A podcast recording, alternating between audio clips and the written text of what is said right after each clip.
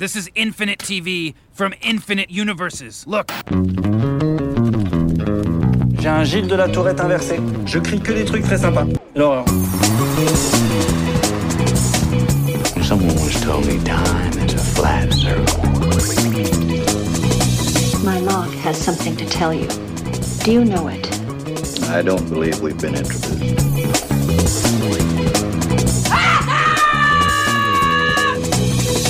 Salut à toutes, salut à tous, bienvenue dans l'épisode 87 d'un épisode et j'arrête le podcast 100% série de l'association française des critiques de séries, l'ACS, en partenariat avec Binge Audio. Aujourd'hui, nous nous réunissons pour une trentaine de minutes autour de nos micros pour parler parapluie, famille et super pouvoirs. Qu'on se rassure, rien à voir avec la météo. Au menu du jour, une nouvelle série de super-héros déjantés et atypiques, Umbrella Academy. Asma le mardi de Brain Damage pour vous accueillir aujourd'hui avec à mes côtés nos super-héros et héroïnes critiques de série, Émilie Sémiramotte de Glamour. Hello Émilie. Hello. Adrien Delage de Combini. Coucou Adrien. Salut. Et Stéphanie Guérin du Parisien. Salut Steph. Salut. Tous prêts à défendre leur famille de super-héros ou pas, dans la bonne humeur et la joie critique. Next one, next one, next one, next Whoa, one. wait, wait, wait, wait. What? What? That's the last one? Quand on parle super-héros, on parle souvent famille, héritage surnaturel et tous les problèmes qui vont avec. À travers ces 30 minutes de débat, nous allons tenter de répondre à une question avant tout. Une série de super-héros doit-elle toujours proposer des personnages torturés, principalement par leur passé familial de surcroît? Famille et super-héros sont-ils deux concepts antithétiques? La réponse tout de suite. In October 1989, 43 women around the world gave birth. None of these women had been pregnant when the day first began. How much do you want for it? I have adopted six children, gifted with abilities far beyond the ordinary. I give you the Umbrella Academy. Alors que Netflix perd ses héros de séries Marvel de son catalogue, The Umbrella Academy est un peu la nouvelle franchise de super-héros adaptés de comics du géant du streaming, mise en ligne le 15 février dernier. Inspiré des romans graphiques éponymes à succès intitulés Apocalypse Suite, créé et écrit par Gérard Way du groupe My Chemical Romance et illustré par Gabriel Ba, un nom connu de l'univers des comics, Umbrella Academy est une série à l'image des œuvres dont elle est adaptée, même si un peu moins dark et plus conventionnelle.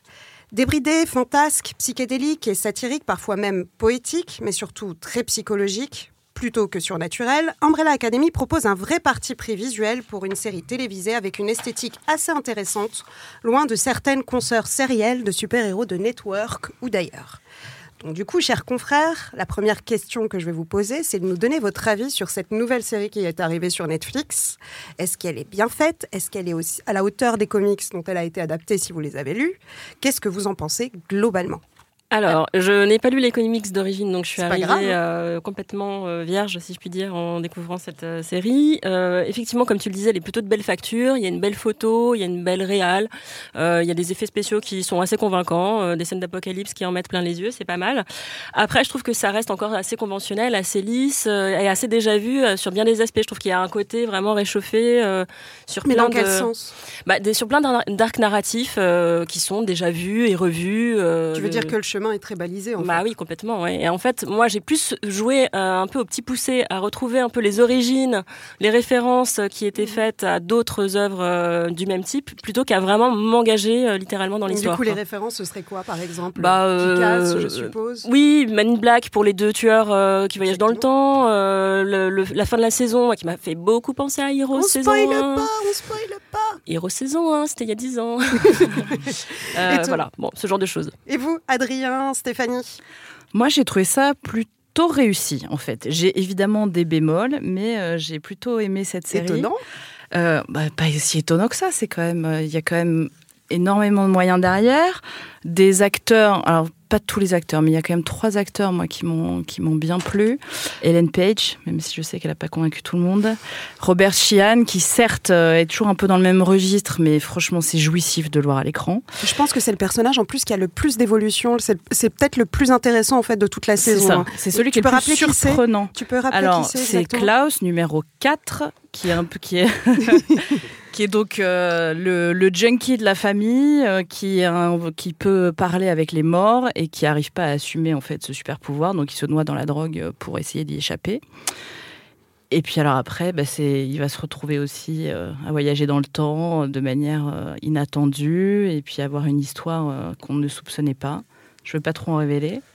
Donc voilà. Et puis euh, moi j'adore aussi le gamin dont j'ai oublié le prénom. Numéro évidemment. 5. Voilà, numéro c- non c'est num- si, numéro Si, 5. c'est numéro Si, 5. tout à fait. Il a pas de C'est un gamin, en disparu, fait. c'est C'est c'est- c'est un homme de 58 ans dans le corps d'un gamin. Voilà. de pense- 13 ans. Et euh, l'acteur a 15 ans, il est assez Extraordinaire. extraordinaire. Sur ce coup-là, voilà. Moins convaincu par les autres, numéro 1, numéro 2, bon, numéro 6 qu'on voit pas beaucoup. Mais euh, visuellement, je trouve ça assez génial, à part le, le corps de gorille de numéro 1 que j'ai trouvé complètement raté. Mais sinon, les, les effets spéciaux euh, fonctionnent. Et puis voilà, moi j'aime bien la dynamique euh, bah, familiale justement entre les différents personnages. Et toi, Adrien? Bah moi en fait euh, j'ai lancé l'épisode pilote, je suis arrivé à la fin, je me suis dit ok c'est cool. J'enchaînais sur le 2, je me suis dit ok c'est cool. J'enchaînais sur le 3, je me suis dit ok c'est cool. Puis en fait à un moment j'ai commencé à me dire ouais mais en fait je m'éclate pas tant que ça. Et quand tu parlais des références tout à l'heure, Émilie, je trouve qu'en fait les références elles sont plutôt jeunes. C'est-à-dire que pour moi il y a une espèce de tendance qui se démarque c'est récemment. C'est la tendance du cool en série. Mhm. Ça a commencé avec Titan, ça enchaîne avec Deadly Class, même Sex Education elle répète On un peu Doom ce format. Patrol aussi qui vient d'arriver, qui est un Exactement. peu dans le même style. C'est-à-dire euh, celle qui aura la BO la plus cool, euh, celle qui aura la plus belle photo. euh, il faut des. Enfin, faut pas oublier, par exemple, Titans, elle a été vendue sur des héros qui, qui étaient un peu rebelles. Et le marketing, il a surtout joué sur le côté fuck Batman de Robin. Mhm. Et pour tout ça, en fait, je commence à voir les fils qui se détachent derrière. Et ça commence à me lasser, en fait. Et narrativement, vous n'avez pas trouvé justement que tout était euh, presque limite déposé sur un plateau dès le début? Enfin, moi, pour moi, j'ai compris très très vite les enjeux en fait de Oui, la c'est très saison. balisé, ouais, c'est c'est très extrêmement balisé. Tu comprends très vite euh, le- le- l'importance de chaque personnage ou pas. Mm. Et Et et t'as pas de surprise en fait. Pas de surprise, aucun épisodes. twist. Enfin, en, en tout cas, ils sont assez prévisibles. Notamment sur le personnage de- d'Ellen Ellen Page, Page, ouais. où tu le sens Tu, reculer. tu le vois très très vite. Ah, que tu lu ou pas le, le, le comics dont ils sont adaptés, en fait, euh, ces épisodes, tu, tu, tu vois très très vite en fait que euh, tout va tourner autour de ce personnage-là et de son violon. On va pas dire, on va pas en dire plus. Qui ça. prend beaucoup de place d'ailleurs. De ses émotions.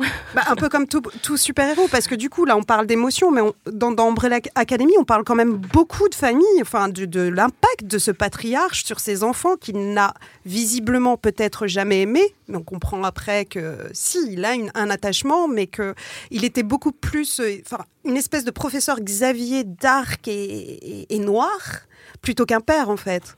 Mais il a presque plus euh, constitué une mini-armée en Oui. fait qu'une famille. C'est ça. C'est ils leur donnent pas de prénom. Ils ont des prénoms parce que c'est leur mère robot qui leur a donné. Euh, Et leur majordome aussi, qui a un, Voilà. rôle un peu d'oncle, euh, qui est un gorille, en fait, aussi. Il les a achetés. Euh, Il y, a- il y a quand même toute une mécanique. Il les a achetés. Il les, il les nomme pas. Il est juste euh, par leur numéro. Il y a quelque chose de. euh, envie- Détaché. Oui, de dé- plus de tâches que détaché. J'ai pas envie de toucher tout de suite le point Godwin parce que c'est un petit peu trop tôt dans l'émission. Mais quand même, on flirte avec les limites. Et donc du coup, en fait, quand on, quand on regarde Umbrella Academy, on se dit que, ben, en fait, quand on regarde une série de super-héros, fatalement, ils sont tous issus d'une famille dysfonctionnelle, et c'est peut-être aussi pour ça que ça de- qu'ils deviennent des super-héros. Est-ce que vous pensez justement que euh, euh, l'histoire de famille dysfonctionnelle, c'est déjà quelque chose qui est très à la mode dans les séries en ce moment, comme dans This Is Us, enfin plus ou moins, ou Here and Now, ou euh, à l'époque Six Feet Under. Est-ce que vous pensez justement qu'Umbrella Academy réinvente un petit peu la famille dysfonctionnelle avec ce petit prisme de super-héros un peu déjanté, débridé, ces espèces de monstres à la fois un peu héroïques et, et losers, non? Je t'en prie, vas-y. ont- Alors, je sais pas si elle est euh, si euh, déjan- enfin si les personnages sont si déjantés que ça ou débridés que ça. Et Ah, oui, quand on parle de numéro oui, un, ils- non. Ils sortent de l'ordinaire euh, bah, à cause de leur pouvoir, oui, d'accord. Mais en, en dehors de ça, la dynamique, je trouve, euh, de famille reste assez euh, conventionnelle. Ce qui est intéressant dans cette famille-là, c'est qu'en fait, ce sont les enfants qui ont décidé de faire famille, puisque c'est pas, il n'y a pas de parents euh, qui euh, ont voilà décidé d'enfanter. Le, le père est une figure paternelle, mais euh, vraiment symbolique. Euh, la mère, c'est un robot, donc euh, voilà, c'est vraiment euh, les enfants réunis qui décident de se considérer comme une fratrie. Donc c'est comme ça qu'ils décident de faire famille. Ça, c'est intéressant. Après, euh, je dirais que toute famille est dysfonctionnelle par essence, que là, ils le décryptent effectivement très bien avec les enjeux, euh, les mécanismes de Il le décrypte, domination. mais, euh, mais j'ai l'impression qu'il le rabâche aussi, surtout toute la saison. Enfin, on a l'impression que chaque. Parce que c'est un peu la même architecture que dans The Hunting of Hill House, où chaque épisode est centré sur un personnage. Et là, on le rabâche. Oui, mon père était absent, il n'était pas là, il ne m'a jamais aimé.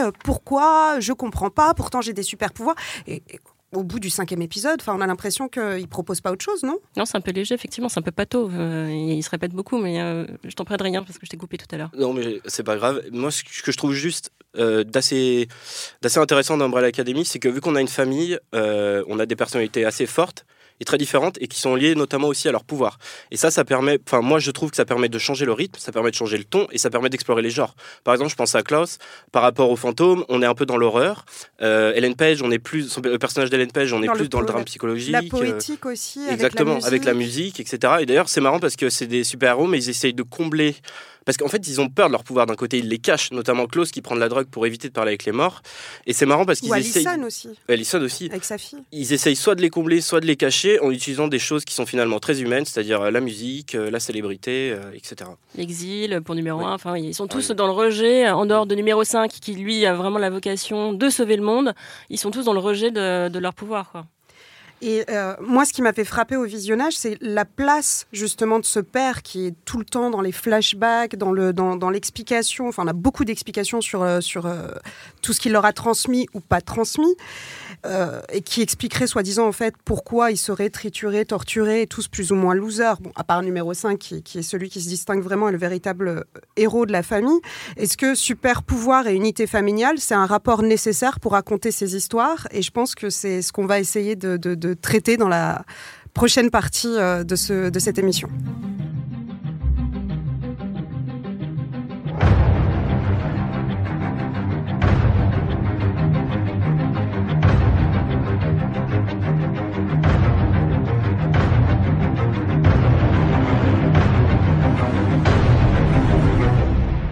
Is it. Is your chance to do something positive. Give something back. You can help people. You can really make a difference to people's lives. That's what community service is all about. On a l'impression qu'aujourd'hui, euh, quand il s'agit de super-héros, un besoin de définir ces derniers psychologiquement est nécessaire, que ce soit à travers une backstory torturée, très souvent causée par un dysfonctionnement familial. Je pense à Jessica Jones, par exemple, et son passé, sans trop en révéler, que ce soit au niveau de l'accident en saison 1 ou ce qui se passe en saison 2.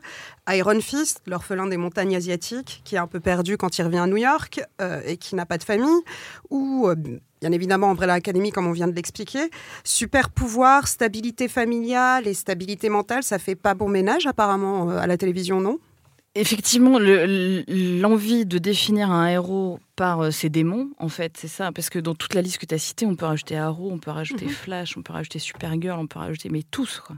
quasiment. Euh, alors évidemment, la famille, c'est tellement un thème qui est prégnant, c'est ultra facile de... C'est universel, C'est hein. universel, voilà, exactement. Donc c'est la facile, c'est presque le plus facile pour, euh, pour euh, faire un héros torturé de partir d'un problème familial, en fait. Et donc forcément, c'est un puissant fond et, on- et, et on le voit euh, régulièrement à la télévision. Maintenant, euh, là, c'était un son de Misfits que tu as passé, et euh, pour le coup, c'est pas du tout une histoire familiale. euh, Misfits. Vous allez comprendre pourquoi. Et donc, ça montre qu'il y a d'autres moyens, effectivement, logique. aussi d'exploiter euh, le filon du super-héros. Parce que justement, là, tu, as, cité Misfit, mais Misfit, ces adolescents qui sont en pleine quête identitaire aussi et qui se découvrent des super pouvoirs et, et- et on leur demande justement de- d'avoir un, un- comment dire, une importance dans la société à travers ces super pouvoirs, mais aussi leurs travaux d'intérêt généraux. Est-ce que justement, la famille n'est pas aussi cette espèce de famille un peu à la Friends, comme on aurait pu le voir dans ce- dans- dans- dans- dans d'autres séries de sitcoms, la famille qu'on se constitue Ben, bien sûr. Surtout chez les super-héros. Et chez les super-héros, on retrouve ça énormément euh, dans Misfits, dans Heroes, dans les 4400 à l'époque aussi, euh, où effectivement, ce qui les rassemble, c'est leurs différences. Les X-Men, évidemment, alors c'est pas de la série, mais c'est pareil. euh, Enfin, C'est une série cinématographique, oui. Oui, voilà. Donc, euh, la, Oui, différence qui, même, hein. la différence qui est vécue par la- les super-pouvoirs euh, les permet de se rapprocher et de se constituer une famille de Mais au final, c'est une histoire qui est plus humaine en fait que fantastique. On est en train vraiment de parler de, de, de la quête du héros, de qui on est, de d'émotion en fait. Le, le super-héros a, a besoin de transcender ses traumatismes, son traumatisme originel pour devenir un super-héros. C'est pas parce que c'est un super-héros qu'il est, euh, qu'il arrive à justement à surmonter ses, ses problèmes, euh, ses traumatismes d'enfance, ses problèmes psychologique ou si tu fais référence à Legion ou à d'autres choses comme ça. c'est parce que justement, il arrive à, à régler ses problèmes perso que, que derrière, il. euh, Il se découvre un destin beaucoup exactement, plus grand, en fait, euh, d'un point de vue euh, humaniste ou philosophique. La ou- transcendance, on passe par la transcendance. Oui, et puis les origines story de super, excusez-moi, les origines de, de super-héros. Souvent, ça commence par euh, la figure, une figure euh, de la famille qui meurt en fait. Batman, euh, c'est ses parents. Spider-Man, c'est son oncle. par exemple, on a pu voir ça, exactement. Et ce que je trouve aussi intéressant dans les familles de super-héros, c'est qu'il faut pas oublier que c'est une bataille d'ego.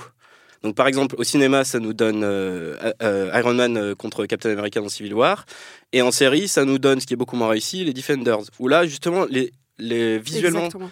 Et les thématiques étaient tellement différentes dans chacune des quatre séries que bah, les Defenders, c'était juste euh, une Mais bouillie. pourtant, il y avait cette envie aussi de créer quelque chose un peu à la Misfit, un peu cette espèce de confrérie de super-héros, tous torturés par leur passé et unis pour euh, le bien commun, en fait. Et pourquoi ça marchait pas dans Defenders? Parce qu'il manquait cette dimension familiale, ces liens un peu plus resserrés, comme on a pu les voir dans, dans Misfit, par exemple? Je me demande aussi si ça n'a pas marché parce que. euh, Il n'y avait pas y a- de synergie? Il n'y avait pas de synergie et surtout il y avait pas au final il y a toujours un leader quand même ou un ou plusieurs leaders qui ressortent. Et là c'était pas ça. Et euh, ce qui dérangeait aussi dans les Defenders c'est que je me rappelle dans l'épisode pilote on nous présente les quatre un à un et alors chacun Daredevil il est dans sa couleur rouge Jessica Jones est dans sa couleur bleue et c'est un Oui, mais ça, c'est très Marvel. Oui. C'est très codifié, Marvel. Tu as toujours des couleurs, des univers, des, des esthétiques qui sont euh, associées à chaque personnage. On le voit dans chacune des séries de Netflix. Luke Cage est particulier, c'est très euh, Black Exploitation, etc.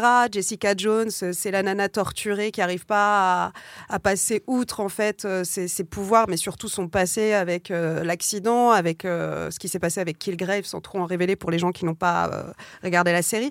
Et justement, est-ce que Mais ce qu'il y a aussi, c'est qu'ils sont tous, tous les quatre assez héros solitaires. C'est-à-dire que même s'ils ont un entourage proche, ils, ils sont toujours en train de lutter contre, ce- contre Mais cet donc, entourage. du à les coup, quand il n'y a pas d'unité, Bah, qu'elle soit chaotique ou pas, qu'elle soit euh, euh, dysfonctionnelle ou pas, quand il n'y a pas d'unité, ça marche pas, euh, les confréries de super-héros? Bah, a priori, non. Dans Defenders, non, pas du tout. Et si on regarde Legends of Tomorrow, c'est pareil. C'est c'est pas réussi. Ils ont pris plein de personnages secondaires qu'on avait vus chez Arrow, chez Flash, etc. Et en fait, ben, ça marche pas parce que on sent que c'est forcé, quoi. C'est juste ce concept de vouloir réunir tout le monde parce que chacun marche. Et ça, c'est Marvel, c'est l'effet. Marvel. Les plusieurs phases de Marvel pour réunir tout le monde à la fin dans Avengers, c'est ce qui a été fait et ce qu'ils ont essayé de transposer, je pense, à mon sens, dans les séries. Ouais, c'est sûr. Mais là, pour le coup, ça, ça marche pas. Et puis, Parce que justement, c'est pas des vraies familles. Voilà, c'est ça le truc. C'est que là, pour le coup, si on peut vraiment essayer de donner, de trouver un, un côté vraiment positif à Umbrella Academy, c'est cet aspect fa- familial où pour le pour la pour la peine, il y a un intérêt euh, pour l'autre euh, à lui venir en aide. euh. Et donc, du coup, on pourrait dire en fait que les séries de super-héros sont quasiment sponsorisées par Freud, en fait, dans leur écriture. En quelque sorte. Enfin, je sais pas, pour a- moi, c'est toujours la même chose. C'est soit papa, soit maman, j'ai été torturée, j'ai perdu mon. Non, ça, c'est- Tout tourne autour du sexe. Euh, non, enfin, la psychanalyse, elle s'invite de toute façon euh, dans toutes les séries, donc le- a, fortiori dans la série de super-héros, puisqu'il est question de euh, de sauver le monde, de s'oublier, de d'avoir un rôle presque messianique, de d'avoir un, ouais, un côté martyr, l'histoire de, enfin, un côté d'entraide. Donc il y a un- à la fois un aspect philosophique et aussi un côté psychanalytique qui rentre en ligne de compte. Euh, en l'occurrence dans Umbrella Academy, vu qu'il y a une dynamique familiale qui est euh, tout à fait pertu- assez Mais perturbée. vous trouvez quoi. pas qu'en fait, dans Umbrella Academy, alors que justement la famille, c'est ce qui pourrait nous permettre de créer un lien avec ces personnages très fantasques et, et hors du temps et hors de, de- de ce qu'on connaît, est-ce que justement, c'est pas ce qui ne fonctionne pas et qui n'arrive pas à créer justement ce lien nécessaire dans une série entre le spectateur et ses personnages pour rentrer complètement dedans et pour que ça fonctionne?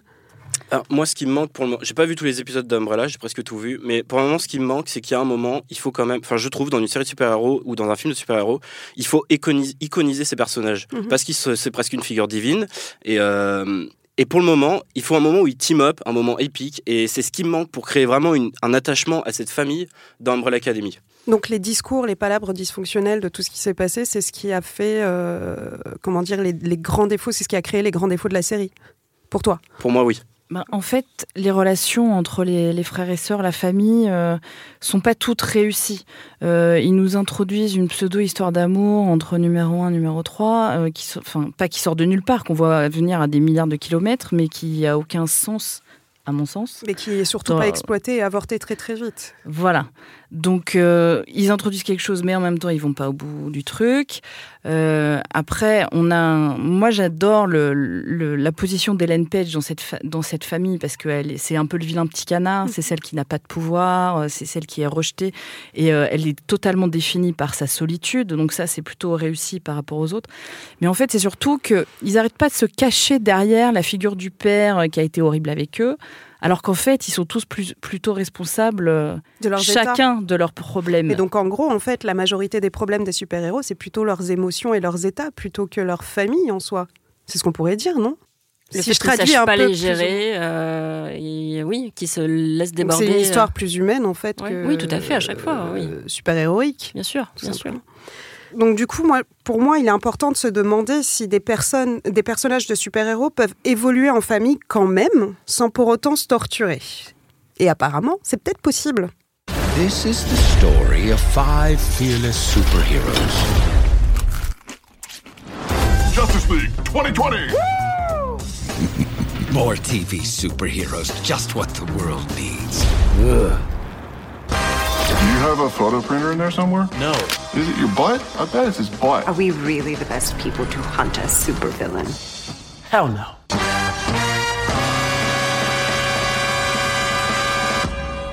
Quand on voit ces familles complètement ravagées par leur pouvoir, on se demande si être super-héros en famille, c'est compatible. Je pense par exemple à la très courte, car elle n'aurait eu qu'une seule saison en 2012 et je suis sûre que quasiment personne ne l'a vue, Super-héros Family. Tu l'as regardé Stéphanie? Mais oui, mais oui, Ah, mais Je me oui. sons moins seule.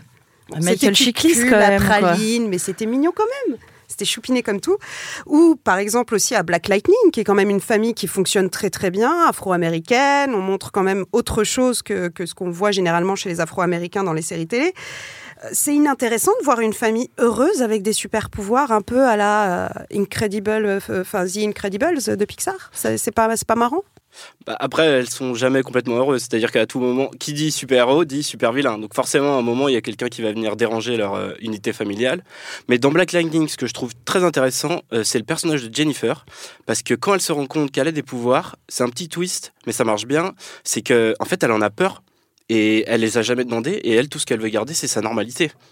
Oui, donc, il y a une autre question qui vient, euh, qui vient euh, justement s'a- s'ajouter à cet héritage qu'on ne veut pas en fait, qui peut être commun à tout le monde. Exactement. Et ça dérègle euh, l'unité de la famille, en fait. Mais en même temps, ils arrivent à se réunir au bout d'un certain moment quand Certes, mais après, euh, Anissa, elle préfère aller faire sa justice de son côté.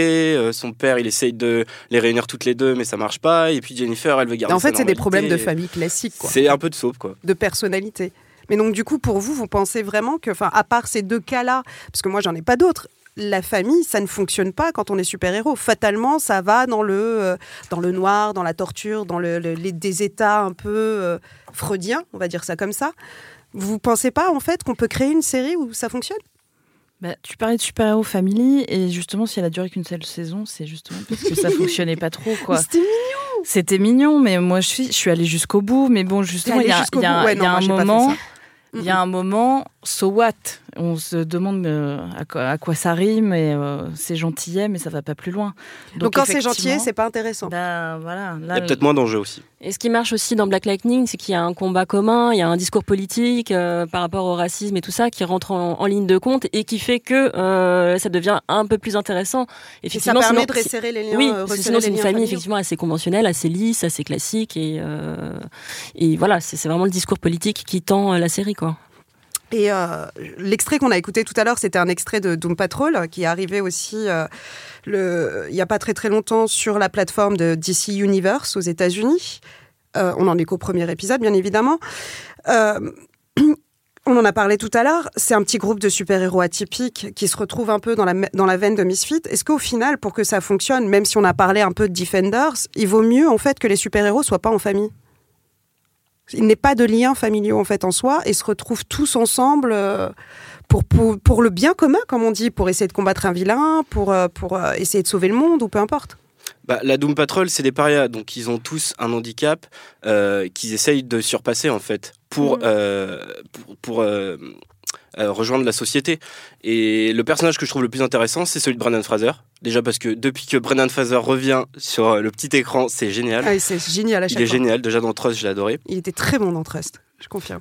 Et, euh, et je trouve que c'est le perso le plus intéressant parce qu'on lui prive de son corps, donc on lui prive de sa partie euh, humaine, et à la fois on garde ce qui fait de lui le plus humain, c'est-à-dire son cerveau, et à travers ça, on revisite toutes les tous, les, tous ses souvenirs et sa souffrance, que je vais pas révéler ici parce que je veux pas spoiler, et qui va comme ça réussir à surpasser, et, et, et surtout, par rapport aux autres membres de la Doom Patrol, il n'est pas jugé.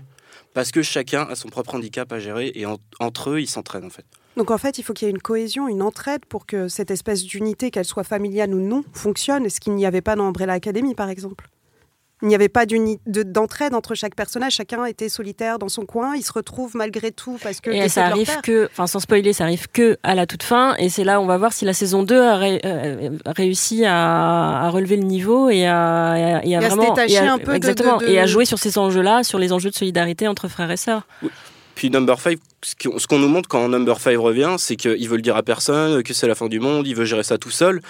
Et au final, chacun essaye de gérer son truc tout seul dans son coin. Mais tout le monde veut son qu'à arc épisode- narratif. C'est pour ça que euh, C'est pour ça qu'il y a chaque épisode en fait qui est dédié à chaque personnage. Il n'y a pas d'épisode, ne serait-ce qu'avant la fin, où ils se retrouvent tous. Ce qui, ce que- ce qui moi m'avait un peu étonné parce que dans, dans Hunting of Hill House, qui est aussi une histoire de famille dysfonctionnelle aussi, ils se retrouvent quand même tous à la fin quelque part. Et avant la fin, c'est-à-dire que tu as une, fin, première moitié de saison où chacun a son, euh, son C'est ça. épisode et ensuite le reste est, euh, est vraiment joint. Et ils essaient justement de se soutenir les uns les autres à par fait. rapport à ces incarnations surnaturelles. Là, on va euh, dire qui- qu'il y a une mise en place assez laborieuse, très très lente. Ça vient à la toute fin en se disant bon bah on lance la machine euh, pour la prochaine saison quoi. Enfin, je- j'ose espérer que c'est c'est le pari qui a été fait. Après bon. Et par, Vas-y, vas-y, par je rapport à, à à Hill House, je voulais juste dire que hum, ce qui est intéressant aussi des personnages, c'est que certes, on les voit chacun par épisode, mais en fait, on découvre à la fin de la série que chacun est une allégorie des étapes du deuil. Et donc là, il y a quelque chose de beaucoup plus profond. Et dans Umbrella Academy, il y a quand Très même... lyrique d'ailleurs. Exactement.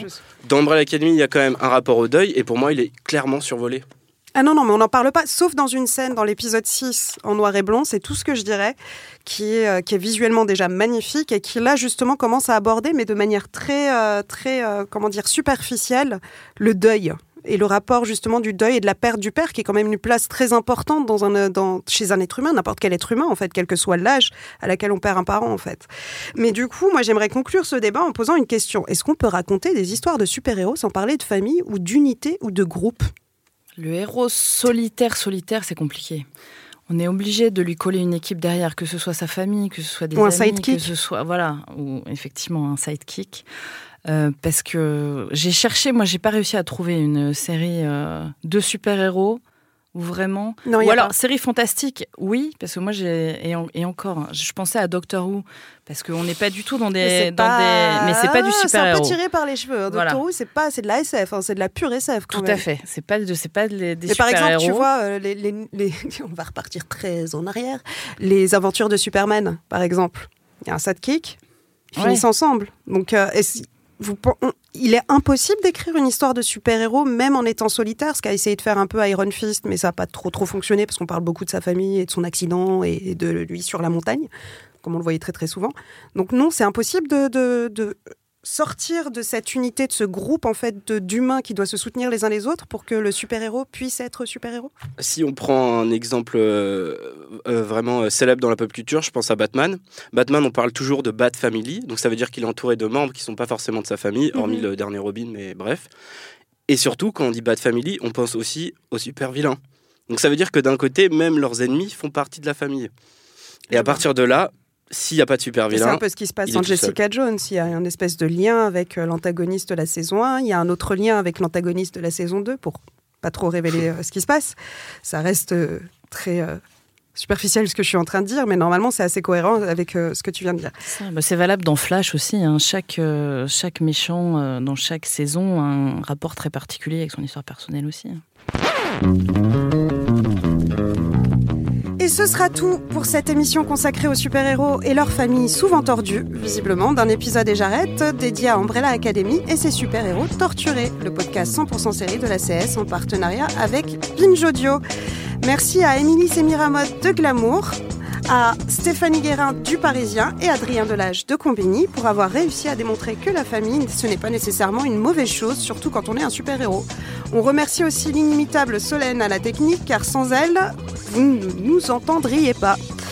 On se retrouve la semaine prochaine pour l'épisode 88 de notre podcast et débattre représentation des femmes dans les séries autour de cette même table. N'hésitez pas à nous contacter pour réagir, débattre, échanger avec nous sur nos réseaux sociaux, celui qui fait QQ en bleu ciel ou l'autre bleu marine avec un joli F en logo, sur les pages de l'émission, mais aussi ceux de l'ACS. À la semaine prochaine. Next one, next one, next one, next Whoa, one. wait, wait, wait? What? What? That's the last one.